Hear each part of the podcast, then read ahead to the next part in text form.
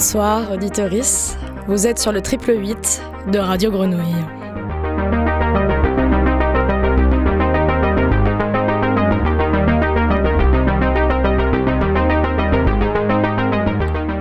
Parce que les sexualités plurielles, excusez-moi, et les identités multiples, le féminisme comme pensée militante, sont des voix dissonantes dans notre société. Faisons du bruit et prenons la place, la rue et l'espace. Bienvenue dans l'émission Malaise Fanfare.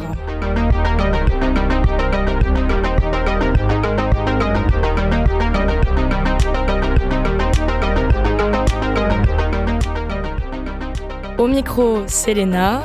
Aux manettes, Alex. Et avec moi, pour cette première de l'émission, le collectif Discordance. Bonjour. Salut. Bonjour. Bonjour. Bonjour. Le studio est bien rempli, nous sommes six au micro. Euh, Alma, Aude, qui en réalité est dans notre studio, Sacha, Anya, Barbara. Bonjour à vous toutes et tous. Vous faites tous partie euh, du collectif Discordance, un collectif techno-queer implanté à Marseille. C'est quoi Discordance? Eh ben, comme tu l'as dit, Discordance, c'est un collectif techno-queer. On est plus que ça. Il manque euh, deux personnes, Abel et Sun, qui sont pas là aujourd'hui. On organise des soirées à Marseille depuis Deux ans. Deux ans. deux ans. Et, J'avais euh, noté octobre 2018, c'est ça, C'est la, ça. la date de constitution. Et euh, le point de départ du collectif, c'est faire de la musique ensemble et des images euh, sur une base euh, hebdomadaire. Et à force de pratiquer ensemble et de- d'aimer ça, on a voulu partager ça. Et c'est- c'est comme ça qu'on a fait notre première soirée. C'est ça, bien résumé, Sacha. ben, discordance, ouais, c'est affaire de rencontres. Ça aussi, euh, on s'est rencontrés dans différents contextes féministes, autour un peu d'une passion commune autour de la musique électronique et de la techno. Mais justement, racontez-nous, c'est parce que vous n'êtes pas toutes et tous de Marseille, vous venez Non. aussi de d'autres endroits. Euh, c'est quoi l'histoire de votre rencontre? Moi, je viens d'Italie, par exemple. Tous les ans, tous les années, hum, depuis 2014, euh, je, vis, je vis en France depuis 2014 et depuis 2014, j'allais tous les ans euh, à les UH, l'université d'été Euro-Méditerranée Euro-Méditerranée de, l'homosexualité, qui c'est une rencontre, euh, comment dire, féministe queer, qui a lieu tous les ans. Et c'est là que la majorité d'entre nous s'est rencontrés. Bah, c'est là que j'ai rencontré Alma, que j'ai rencontré Aude. Et en réalité, Sacha, moi, je l'ai rencontré en Italie. On s'est rencontrés dans un événement politique euh, euh, tran- transféministe en Italie. Et avec Aude et Alma, on se retrouvait tout le temps autour de la musique, en fait. C'est un croisement entre politique et artistique, votre rencontre, finalement. Oui, je dirais que oui. Je pense que c'est important aussi notre base de, de collectif. C'est un lieu euh, féministe autogéré à Marseille. Et du coup, euh, il y a plein, de- plein de trucs qui s'organisent là-bas, notamment politiques. Et on se retrouve là-bas. Du coup, c'est comme. C'est vraiment un mélange de, des politiques féministes et euh, l'amour pour la techno. Sur votre page Facebook, la description de votre collectif, c'est, je lis, Discordance est un collectif techno-queer de trans et de gwyn féministes technoïdes à Marseille, DJ, VJs et expérimentatrices du son, de la voix et de l'image. Le collectif se réunit chaque semaine pour travailler autour de la création sonore et visuelle. Avec des machines, nous expérimentons ensemble pour créer de la texto, mixer du son et des images et faisons vivre les murs, les structures et les écrans. Nous partageons des connaissances, de l'encouragement et du temps pour nous renforcer dans notre passion et construisons nos espaces face à un milieu de la nuit patriarcal et cis-hétérosexiste. Parfois, nous vous invitons aussi, le temps de soirée, à venir partager notre univers. Moi, je trouve que c'est une super jolie description. On va devoir revenir au fur et à mesure de l'émission sur quelques termes, histoire de ne pas perdre euh, certains auditoristes qui ne sauraient pas exactement de quoi on parle. Euh, c'est quoi la définition du queer, du mouvement queer? Alors, Alors, Bah, littéralement, littéralement, le mot, le mot queer, euh, c'est, c'était un- c'est un- à la base, c'est un insulte. C'est un insulte qui veut dire euh, pédé. Euh, mais c'est aussi un adjectif qui veut dire euh, plusieurs choses, qui veut dire inverti, oblique, euh, désaligné. Si on veut faire un peu, je ne sais pas, la généalogie du mot ou du mouvement, le mouvement queer, on peut dire qu'il date du début des années 90 aux États-Unis. Et hum, c'est comment dire, c'est la naissance d'une critique radicale à les formes euh, un peu comment dire réformistes et pacifiées que le mouvement LGBT il avait pris entre les années 70 et les années 80. Voilà. Et c'est post-SIDA, c'est comme le SIDA, euh, à un moment donné, a, a, donné une sorte de besoin de euh, un peu de tranquillité et aussi de comment dire de calme et de reconnaissance à la bourgeoisie blanche LGBT. Hum, voilà. Pourquoi le queer se différencie du mouvement LGBT Je rappelle donc LGBT, lesbienne, Gay, euh, gay, trans. Ben, ben, historiquement, ça date de ce moment-là, au moins aux États-Unis, au moins dans la narration, comment dire, blanche, ben, dans la narra- narration occidentale. Euh, ils se séparent, ou ils se différencient du mouvement LGBT du point de vue d'une critique plus radicale au système général, au système capitaliste, à l'anticapitalisme, et aussi à la prise en compte euh, d'oppressions spécifiques et de croisement des oppressions à l'intérieur des, sexualités non conformes. Voilà. Mais c'est vraiment, pour moi, c'est vraiment une critique euh, du besoin de calme, tranquillité, normativité, d'inclusion dans une sorte de trajectoire bour- bourgeoise euh, des sujets LGBT. Que jusqu'à ce moment-là, ils étaient complètement exclus du panorama des droits, par exemple. Moi, je voudrais ajouter quelque chose. Le cours, c'est pas de s'assimiler. C'est pour moi, je pense, la, la définition la plus, plus simple. Du coup, euh, on, on est consciente qu'on fait pas partie de la norme et euh, on veut pas l'être.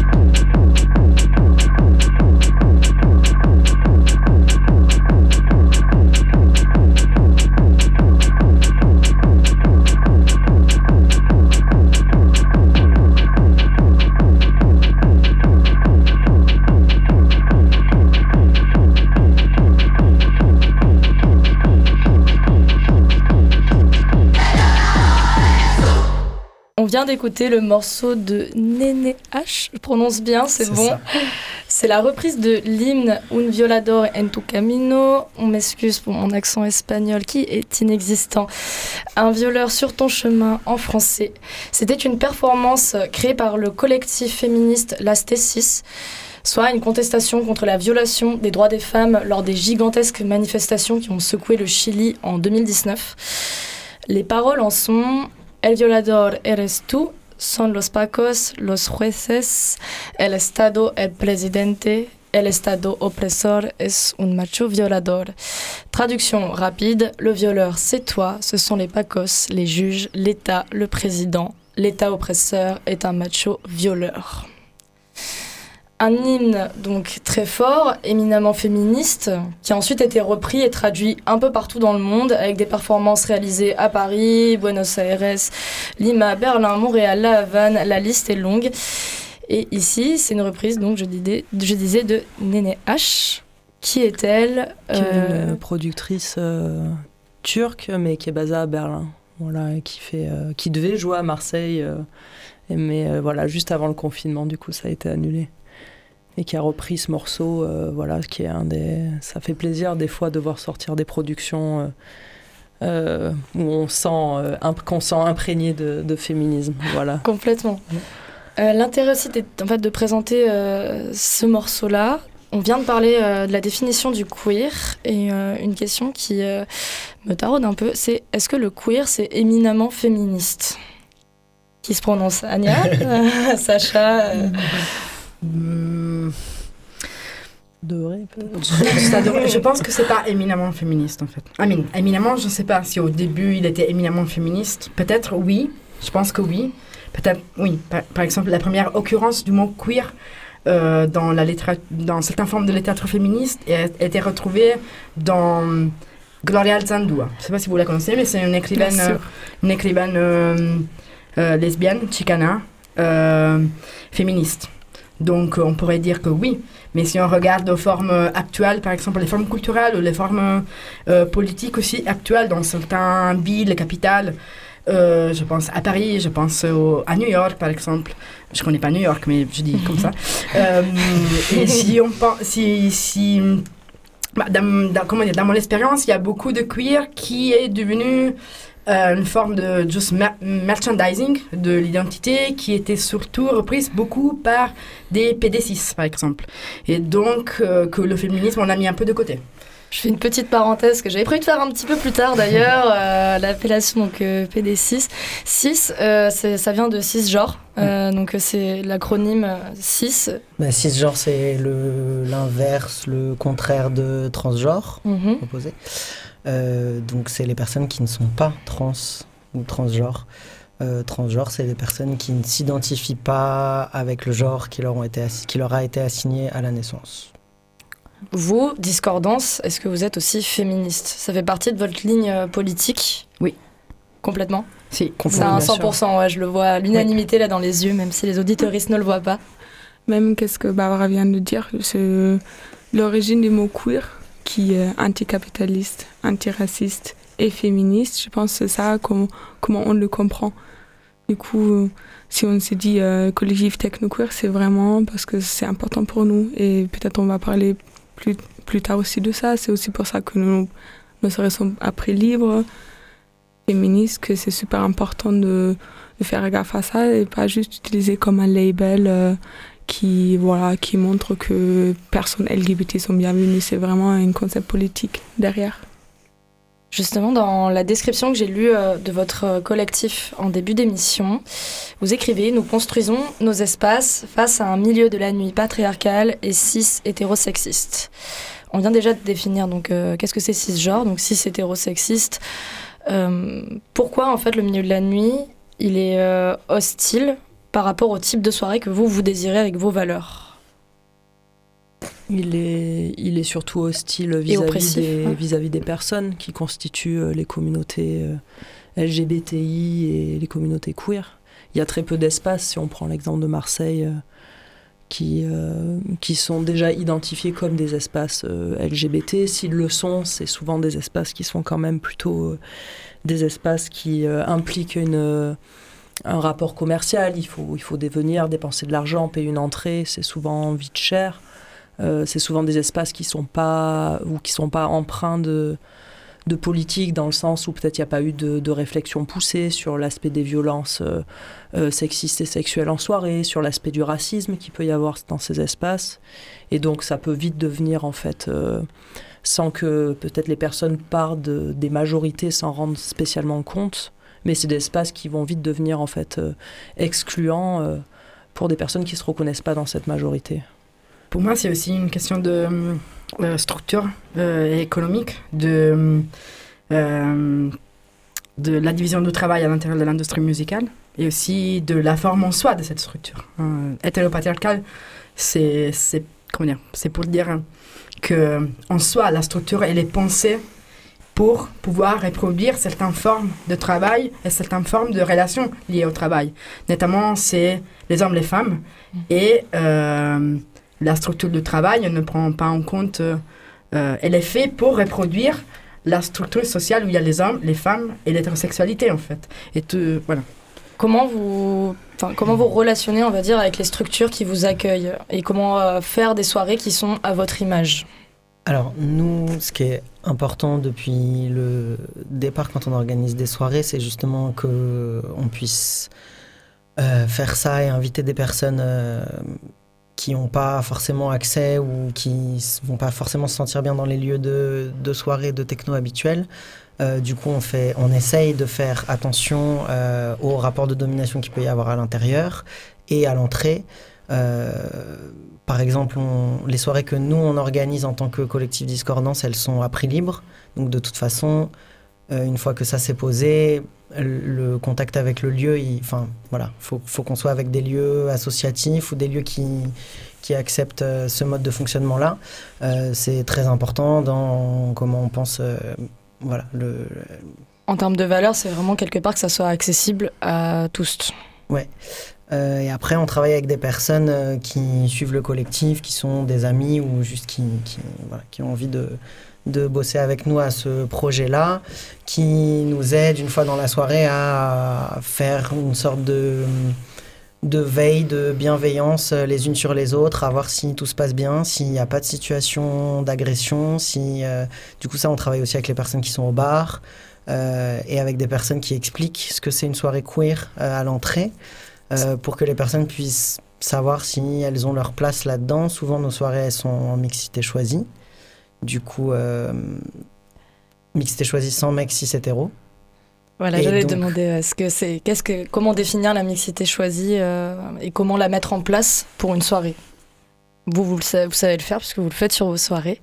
Du coup, très concrètement, il y a souvent cet espace de, de l'entrée, puis l'espace où, il y a, où on peut donner son prix libre. Et en fait, à l'espace de l'entrée, il y a déjà des personnes qui font de l'accueil et qui définissent ce que c'est cette, mixi- cette mixité choisie, sans mec cis hétéro, et qui expliquent un petit peu si les gens sont un peu perdus, qui expliquent voilà, les termes euh, euh, PD, Gwyn, trans ou LGBT, enfin voilà. Et les personnes après s'auto s'auto-déterminent de est-ce que je fais partie de cette mixité ou pas, est-ce que je suis bienvenu ou pas, et donc les gens rentrent ou les gens disent ah ok merci bonne soirée. Et des fois il y a des formes de conflit à l'entrée et c'est un petit peu comment comment on gère ça, comment on en discute et comment on essaye de pas reproduire des dominations dans ce rapport-là de qui on est, et qui est bienvenu dans cette soirée. Ça peut paraître coulé de source euh, que euh, pour faire de la mixité choisie, on dit pas de mecs euh, hétéro cis. Pourquoi? Tu as demandé est-ce que vous faites des soirées pour tous Mm. Et euh, on n'a pas vraiment répondu. Et, on- et la réponse est non, on ne fait pas des soirées pour tous, on fait des soirées pour euh, les gens qui normalement n'ont pas la place. Du coup, on, on fait des soirées pour les personnes qui normalement sont exclues ou mal à l'aise, euh, harcelées, mal regardées, dans beaucoup d'autres soirées. Et finalement, cette sélection-là, elle permet quand même d'exclure des potentielles oppressions en partie. C'est surprenant, ça marche hyper bien. Ça marche hyper bien et nos alliés, euh, mecs cis hétéros, euh, comprennent, Complètement. euh, comprennent et euh, comprennent très bien qu'ils ont beaucoup d'autres espaces pour faire la fête tranquillement et que s'ils viennent pas, assez peu de soirées qu'on organise en mixité, que ça permet à beaucoup d'autres personnes de se sentir très bien. Il faut souligner que ces soirées, elles sont quand même assez rares. Enfin, la- les soirées en mixité choisie, c'est, euh, il y en a très peu finalement. Ces espaces que vous créez, ils sont rares. Moi, je ne sais pas si notre soirée permet d'exclure les oppressions. Je pense pas qu'il y a. Ça moi, je pense que ça n'existe pas un espace sans oppression, en fait. Pour moi, notre soirée, soirée permet d'exclure de notre espace la, la dynamique du désir euh, des hommes cis hétérosexuels à l'intérieur euh, de notre espace de danse et de notre espace d'expression de nos corps pendant qu'on écoute, écoute et on vit un certain type d'expérience musicale en fait, et visuelle. Et, c'est, et que c'est un espace de libération de désir aussi, du corps et des possibilités du corps de s'exprimer. Et euh, par exemple, pour moi, c'est fondamental que le désir hétérosexuel, ou au moins le désir des hommes cis, a aucune légitimité là-dedans, en fait. Pour moi, pour moi c'est ça.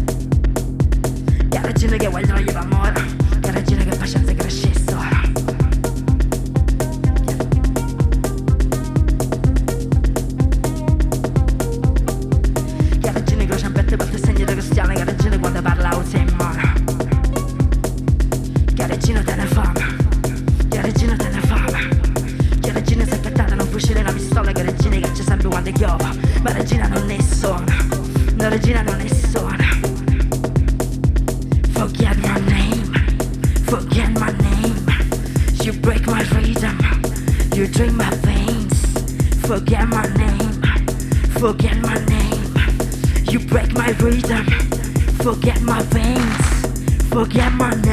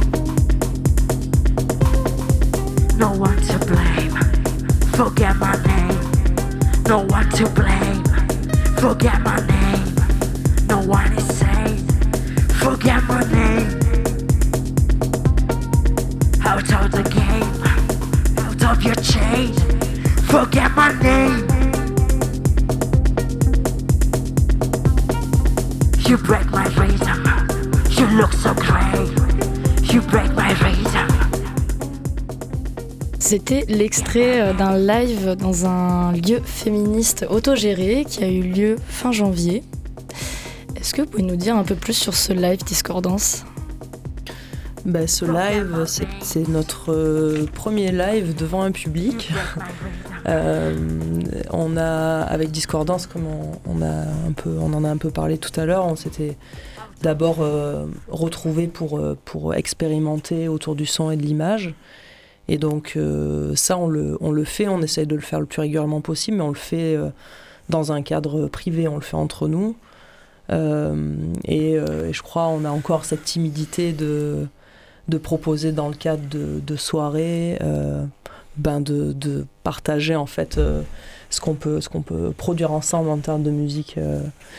voilà, et avec les machines qu'on a, on a différents types de machines, on a aussi le.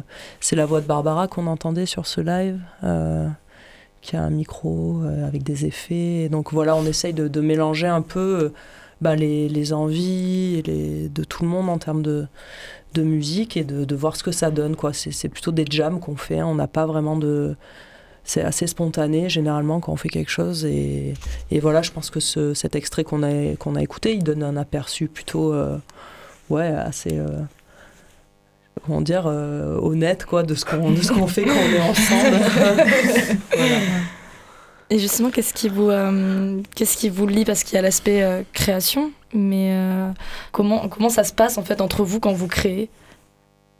C'est important de savoir qu'au départ, on n'avait pas du tout, euh, comme Sacha avait déjà dit, on n'avait pas du tout prévu d'organiser des soirées. On s'est juste vu parce qu'on s'est senti mal à l'aise de s'entraîner avec, avec des mecs souvent, parce que c'est pas très rassurant. C'est beaucoup parmi nous se sentaient pas pas en confiance. Et du coup, se, voir une fois par semaine, euh, de s'échanger des, techniques, euh, de se dire ah c'est bien, allez on fait ça ensemble, ça, ça nous a permis de vraiment prendre confiance jusqu'à un moment où on s'est dit allez on, peut organiser des soirées et maintenant on s'est fait inviter, on commence à faire des productions.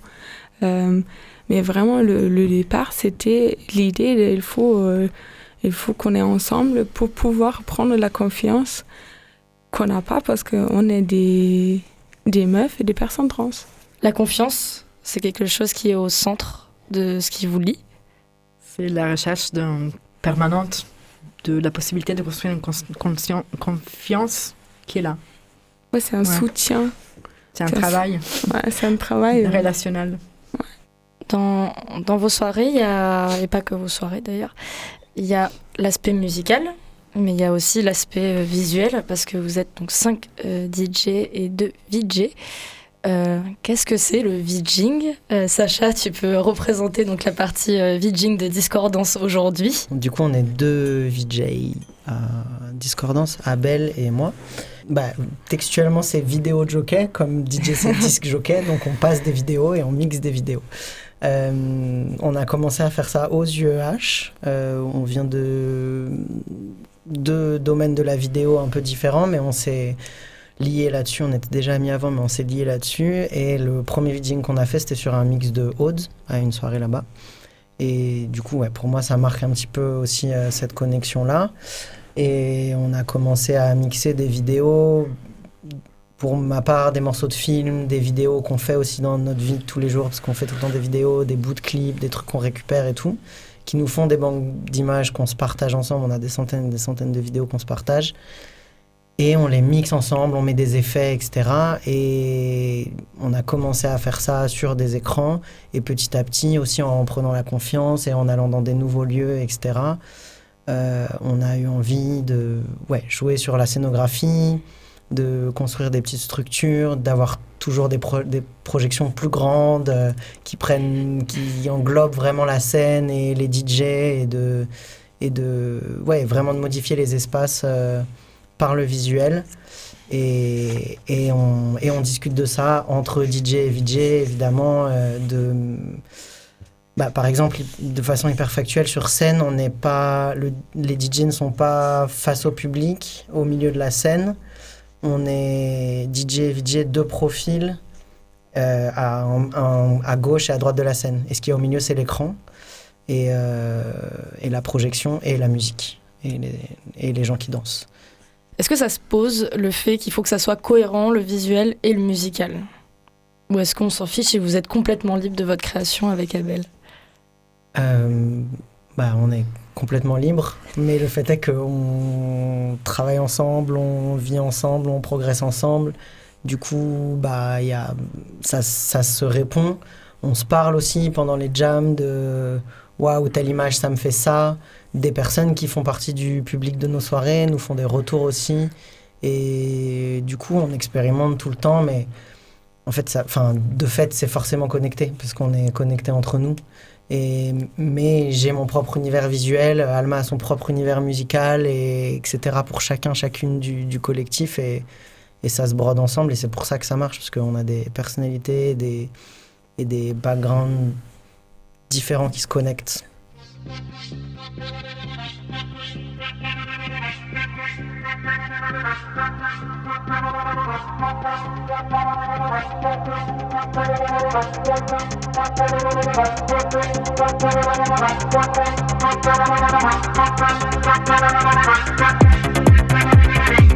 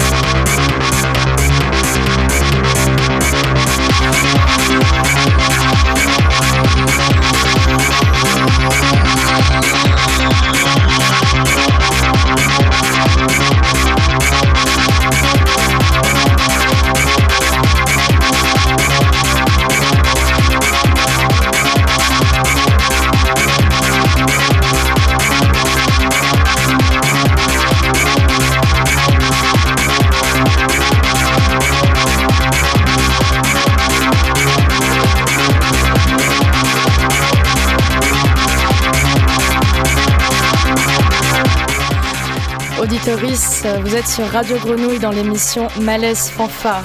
Nous sommes avec le collectif Technoqueer Discordance. Nous venons d'écouter euh, un son de Horace alias Aude, qui est actuellement dans le studio euh, qu'on voit à travers la vitre. C'est euh, une des personnes qui est DJ dans le collectif. chacun, chacune, est-ce que vous composez des sons pour vous ou tout passe par le collectif? Est-ce que vous avez chacun quelque chose d'individuel aussi oui, je crois qu'en fait, euh, le, collectif, comme on a dit, c'est une façon de se, rassembler, de se motiver ensemble, d'expérimenter ensemble, parfois d'organiser des, des, événements. Et, euh, et, après, individuellement, on a aussi euh, chacun, chacune nos pratiques autour de la vidéo pour les, pour les VJ et de la musique pour les, pour les DJ. Quoi. Alors, du coup, tout le monde ne produit pas Discordance, mais euh, voilà, Horace avec sa, son morceau, là, je pense c'est une des personnes qui est déjà allée le plus loin dans le, dans le processus de production euh, de, notre, de notre crew. Mais, euh, mais voilà, après, on a différents exemples. avec Anya, des fois, on, a pu aussi essayer, s'essayer à des petites productions. On enregistre souvent un peu un truc qu'on fait un peu comme ça sur le coup. Euh, ouais, il y a, y, a plein de, y a plein de petits projets individuels. Des fois, c'est dans le cadre de performances qu'on a pu euh, qu'on a pu aussi euh, travailler avec des artistes qui font de la perf et faire de la production musicale pour, pour une performance en particulier. Voilà, il y en a eu plusieurs. ouais, voilà, c'est ça. Hum, pendant le confinement, est-ce que vous étiez ensemble ou est-ce que vous étiez un peu ailleurs par rapport au collectif? Vous êtes croisés quand même ou c'est ça a été en fait est-ce que ça a été une période créative pour le collectif? Parce qu'on est d'accord, le confinement, ça a quand même été une période assez, euh, comment dire, difficile, ouais, pour euh, beaucoup, voire pour tout le monde. Euh, est-ce que pour vous, ça, ça, a été quand même un moment où vous êtes retrouvés ou au contraire, ça, ça a été un isolement? On a essayé de maintenir des formes de liens, on a fait une réunion sur Zoom, meilleur moment, euh, et aussi de maintenir une forme de créativité, des créations ensemble. Bah, pour moi, c'était pas un moment extrêmement créateur en fait. Je dealais plutôt avec la porte de la mort, donc euh, non, il n'y avait pas trop de créativité dans, c'est vrai que ça, ce moment. Désolée si je mets un coup, je donne une couche comme ça. Non, mais, c'est bien de le dire en fait. hein, que je pensais, j'avais une vision un peu utopiste de ah cool, je vais me retrouver à créer en fait non, en plus, moi, je me suis retrouvée à avoir plein de travail pendant le confinement. Donc, euh, oui, donc finalement. Donc, non, je euh, travaillais. Moi, c'était vraiment difficile le confinement, je pense, pour, euh, pour chacun, chacune de, nous. On a essayé de garder ben, une petite approche aussi créative. Il y avait plusieurs de nous qui ont fait des, des mix live, ben, mix Facebook live ou YouTube live. il avait des petites chaînes comme par exemple le Bois la Merde ou autre, c'est des petites chaînes, euh, bah, des petites euh, euh, plateformes pour, pour des lives qu'on a utilisés. Du coup, on s'est enregistré, on a fait des vidéos, des trucs comme ça, on a essayé. On a fait peut-être un truc qui, de quoi on est, fier. C'est, on a fait un projet parce qu'on n'a on pas pu se, voir comme d'habitude. Du coup, on s'est dit comment on peut faire quelque chose qui, qui, qui est quand même un travail en, en commun et c'est, euh, on a créé un cadavre exquis. Euh, c'est le principe, c'est le même comme pour, le dessin. Du coup, on a créé un mix ensemble, les, les cinq DJ ensemble, et euh, on a, du coup, on a tiré au lot euh, pour l'ordre et après euh, chaque personne a juste passé le dernier track et les BPM à la personne suivante. Et comme ça on a enregistré des petits, bouts de mix et on les a rassemblés et c'était le, le, le résultat c'était une surprise. Du coup euh, on l'a écouté et c'était une surprise pour tout le monde parce qu'on connaissait juste notre petit partie du coup ça, ça faisait deux heures et demie de travail commun en, en isolation confinement et voilà, c'est peut-être le, truc le plus créatif qu'on a, a pu faire. Mais euh, bien sûr, on est super content de, pouvoir se retrouver euh, euh, en, réel parce que c'est quand même pas, pas pareil d'être chez soi devant, devant un écran.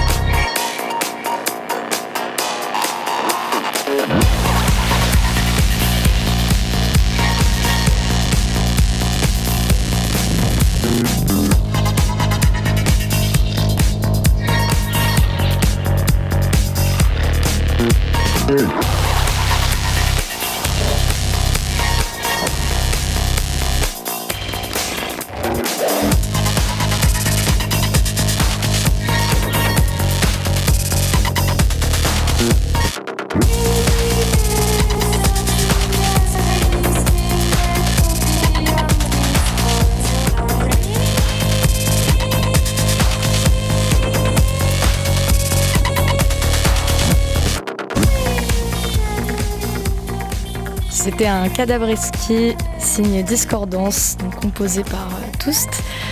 Euh, durant le confinement, et euh, c'est quoi l'histoire du post-confinement pour euh, Discordance? C'est dur. non, c'est. Enfin, personnellement, j'ai l'impression que que c'est pas. Enfin, qu'on n'est pas sorti d'affaires. On avait beaucoup de projets. Enfin, on avait plusieurs projets qui nous tenaient vraiment à cœur, qui ont été de projets de soirée, de collab, qui ont été coupés net par euh, par le confinement et en fait les lieux les lieux n'ont pas les lieux n'ont pas rouvert et on ne sait pas si comment ils vont rouvrir et se relever. Et c'est des questions qui nous tiennent à cœur parce qu'on est quand même, comme on le disait, assez proche des lieux avec lesquels on, on travaille. Et c'est souvent pas des gros lieux qui ont beaucoup de moyens, etc. Et bah, comme pour tout, toutes euh, les artistes, euh, ça, ça, ça va être difficile, c'est galère. euh, autant financièrement que psychologiquement, ça met un, gros coup à tout le monde. Et voilà, au moins nous on se retrouve et on a la chance d'être en, ouais, d'être en collectif, mais C'est vrai qu'il n'y a pas du tout, en fait, là, de. de enfin, on ne voit pas du tout ce qu'il y a devant, là, pour l'instant, en termes de projection pour vous, en termes de soirée. C'est vrai que. Pas que pour vous, d'ailleurs, tout le secteur culturel est complètement bloqué avec euh, ce qui se passe. Moi, je pense que, en fait, ça pourrait être. euh, Ça pourrait être le moment où on se. Comment dire Ça pourrait être un, un moment où on met de côté l'idée ok, on- tout no- notre objectif, c'est d'organiser des soirées. Et ça peut être le moment où on se concentre beaucoup plus sur euh, la recherche entre nous, le travail entre nous, l'expérimentation entre nous. Ça pourrait être ça aussi, le switch qu'on pourrait faire.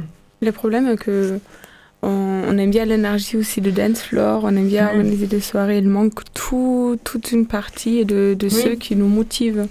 Et Oui. aussi, ça fait pas plaisir de voir galérer tout le monde qui, qui gagne euh, sa vie, bah, qui, qui gagne son, euh, bah, son salaire avec la musique. Euh, les gens sont en galère, sont en train de devoir changer métier, euh, les, les lieux sont en train de mourir. C'est super triste.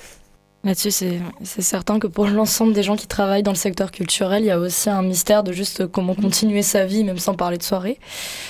Euh, sur quelque chose aussi où je, me demande quand vous vous organisez des soirées, il y a quand même un lien fort aussi avec euh, votre public parce que euh, c'est quand même un public aussi euh, très spécifique où justement ce lien-là, est-ce qu'il vous manque? Comment vous le vivez? Ouais, je pense que ça, ça fait partie de, de ce qui est difficile. Après, on, on a des lieux qui sont pas forcément des lieux qui sont faits pour accueillir du public, où on peut se retrouver et, et quand même mixer. Du coup, ça fait des, des plus petits espaces avec, voilà, plus avec les personnes qu'on connaît vraiment et tout. où on a l'habitude de souvent danser, donner beaucoup d'énergie et on, on, on mixe pas, on mixe pas que dans les soirées, disons officielles, quoi, qu'on fait. On, mixe tout le temps. en vrai. Oui, puis Vous dès qu'on tout a le temps. dès qu'on a pu, on peut dire ça aussi. Dès que dès que le confinement a été levé, on a, on pourrait donner une petite note positive quand même. Euh, Je pense qu'on avait tout, aussi envie de se retrouver euh, pour faire le point et puis aussi pour recommencer à faire de la musique ensemble, quoi, chez, chez les uns, chez les autres, chez les unes, chez les autres. Mm. Voilà, le- et donc ça, euh, on n'a pas besoin effectivement d'avoir un, une soirée de prévue pour, euh, pour vite se retrouver à, à passer des heures derrière, euh, derrière des platines ensemble et à écouter de la musique ensemble, à danser ensemble. Donc ça, on essaye de le, on essaye de, de le maintenir, quoi. De toute façon, c'est aussi là, quoi. Oui, donc vous avez quand même maintenu le lien, ça c'est beau, euh, justement, de ne pas s'être euh, totalement renfermé après toute cette période d'isolement. Euh, sur la question des autres aussi, je pensais, vous avez parlé de collaboration, un peu. Euh, J'aimerais bien qu'on échange au sujet de ça. Vous êtes un collectif, euh, mais euh, vous n'êtes pas seulement le collectif Discordance, vous avez aussi en fait des ouvertures avec d'autres artistes. Là, si je vous demande déjà un son qui vous parle en termes de collaboration, vous me dites quoi? Bah, ça serait, peut-être Antenes, du coup, avec qui, on a organisé une soirée l'année dernière en octobre. On était un petit peu, un petit peu fiers, un petit peu contentes parce que c'est quand même une, une artiste euh, qui a une carrière internationale et qui jouait dans des, les plus grands clubs d'Europe et qui a fait un, un crochet pour venir faire une date à la Darla Mifa euh, avec nous. Donc euh, voilà, on était assez contents de la voir et, et de pouvoir même faire des ateliers avec, avec elle.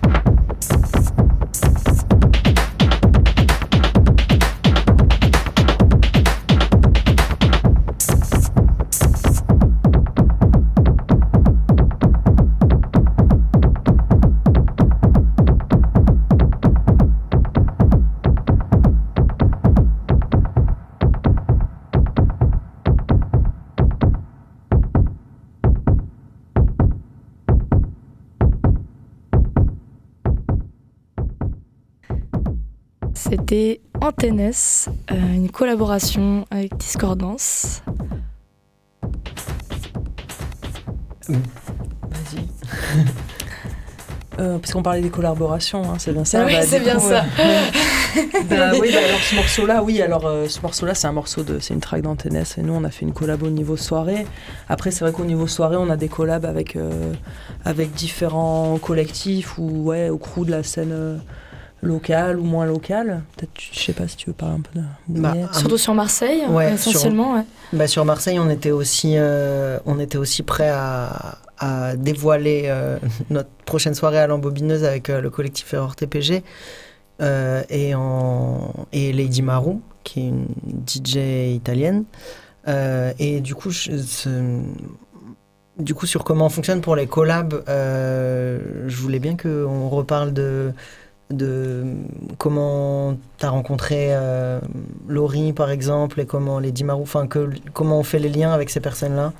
On fonctionne beaucoup par, euh, bah, par- quand même par affinitaire, hein. c'est-à-dire que je pense on, on a, on a envie de, on a envie de se rapprocher d'artistes qui nous parlent euh, bah, à la fois musicalement puis à la fois humainement, quoi. Ça peut paraître un peu peut-être bateau à dire, mais je pense que dans nos justement, euh, euh, dans des dans le, cadre euh, dont on a envie, dont on fait partie, c'est-à-dire féministe, queer, etc., ben, on va un peu euh, comme ça spontanément vers des personnes avec qui le, le courant y passe et avec qui c'est comme si, bon, euh, on, se, on se reconnaissait là-dedans. Voilà, donc je pense Antennes, c'est c'est quelqu'un qui a beaucoup, beaucoup d'expérience, qui habite New York et qui, et qui elle-même euh, a fait l'expérience d'être une, femme dans le, milieu, de la musique électronique, de, se sentir assez isolée euh, euh, par rapport à ça, mais, d'avoir la, volonté d'être vraiment dans le partage en fait de à la fois de ce qu'elle produit de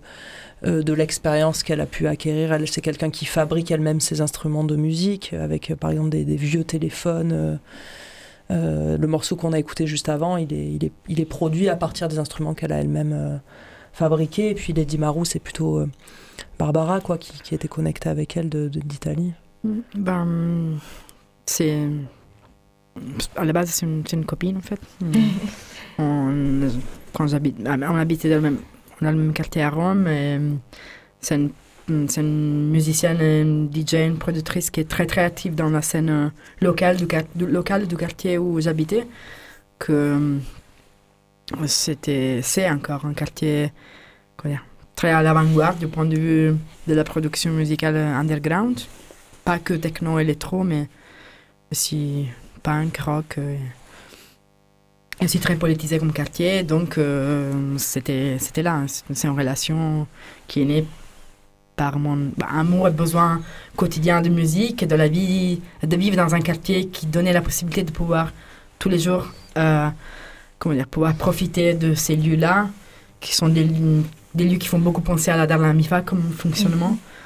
Euh, Donc des lieux associatifs, des lieux associatifs, oui, euh, c'est des lieux, oui. C'est des personnes qui nous inspirent, je pense. Oui. Pour, euh, pour faire un résumé, on on n'invite pas n'importe qui, on, on, Oui, on invite, des personnes qu'on a envie- vraiment envie de, de montrer, euh, qui nous inspirent, euh, de qui on veut apprendre. Ouais, en- comme collab aussi, je, je voudrais parler de- du collectif de la Mouillette aussi, euh, qui est à Marseille et avec qui on, on travaille beaucoup, euh, Abel et moi, en tant que VJ. Et, et on, on échange beaucoup et voilà, c'est assez fluide aussi euh, entre collectifs euh, à Marseille. Parce que c'est vrai que sur les collectifs euh, qui sont des collectifs euh, techno-queer, mais c'est vrai qu'en fait, il y a assez peu de collectifs avec euh, qui, euh, qui en- actuellement animent euh, Marseille. Moi, personnellement, j'ai hâte euh, qu'on puisse réouvrir ces lieux, euh, qu'ils puissent réavoir quand même euh, ces espaces-là et aussi ce- cette volonté militante-là, parce que je pense que c'est profondément politique ce que vous faites. Un grand merci pour ça, Discordance. Et merci d'être venu aujourd'hui, surtout. Merci. Merci, à à toi de toi, nous avoir merci invités. On se quitte donc sur euh, une musique de euh, Lady Marou, euh, en hommage à cette soirée qui malheureusement n'a pas pu avoir lieu euh, et cette collaboration-là. Merci Aude, merci Alma, Sacha, merci Barbara, merci Anya euh, d'être venue. merci à toi Merci à toi. Merci Merci, beaucoup. À défaut de vous proposer une soirée ou aller rencontrer ce super crew, on espère bientôt qu'on changera la donne. Je vous invite, auditoris, à suivre leur page Facebook Discordance Collectif Techno Queer. On les retrouvera sous peu et on s'y rencontrera, on espère. Merci à Alex pour la réalisation et merci de votre écoute, auditoris. À bientôt sur les ondes.